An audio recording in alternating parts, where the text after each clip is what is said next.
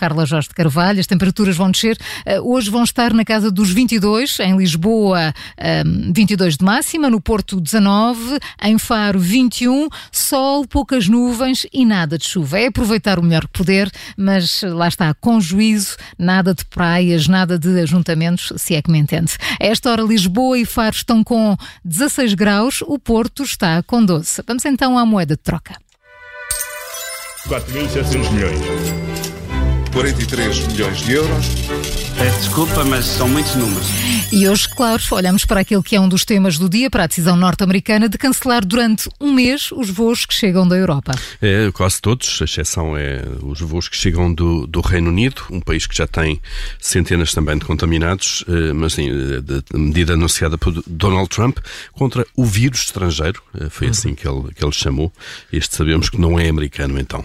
Bom, isto é, é mais um abalo, antes de mais, no, no setor da aviação, está visto, sobretudo, obviamente, nas companhias que fazem americanas e europeias que fazem uh, permanentemente a ligação transatlântica, uh, empresas que já têm vindo a cancelar voos por, por, falta de procura nas últimas semanas. Soatá, por exemplo, cancelou 3.500 voos para a Europa que estavam previstos para as próximas semanas, aqui claramente por ou por aconselhamento das autoridades para as zonas, os países de maior risco, nomeadamente Sim. a Itália. E agora então... vamos aguardar por essa contagem de quantos voos é que são cancelados para, para, para os Estados Unidos, porque estes 3.500 voos ainda eram antes desta, desta medida de Donald Trump. E eram para a Europa. Em, os, os, destinos afetados eram europeus, sendo que os Estados Unidos são um destino muito importante e cada vez mais forte na, na, no plano de voos da TAP. Mas uh, grandes números há 85 milhões de lugares transatlânticos, isto é, o somatório de todos os lugares disponíveis em todos os voos. A contagem foi feita aqui em 2017 uhum.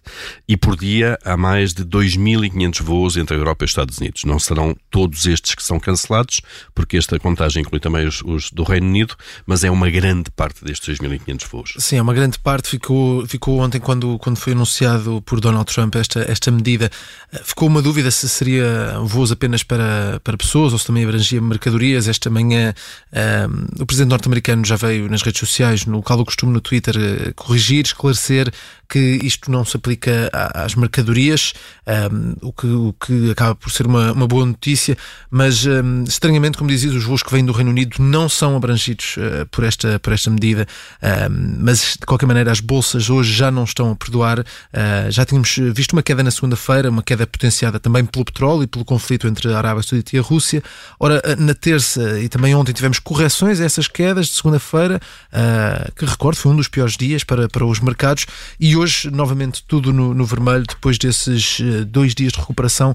Um, agora vemos os mercados, tanto em Portugal como na Europa, com quedas acentuadas. O, o PSI 20 já está com, com quedas acima uh, dos 6% e o mesmo está, está a acontecer uh, noutros mercados, na Alemanha 6% também, Reino Unido também com quedas a rondar os 6%. E, e nas empresas portuguesas um, que estão a perder mais, principalmente empresas com exportações, a Martifer, uma empresa de materiais de, de construção, também a Corticeira Amorim, no, nas empresas uh, com maiores perdas neste dia, uh, depois de Donald Trump anunciar que estão proibidos os voos para, para, para os Estados Unidos da América. Portanto, o, o abalo económico uh, que já estava a ser previsto vai ser ainda seguramente maior, isto numa espiral que não sabemos como vai acabar nem quando vai acabar.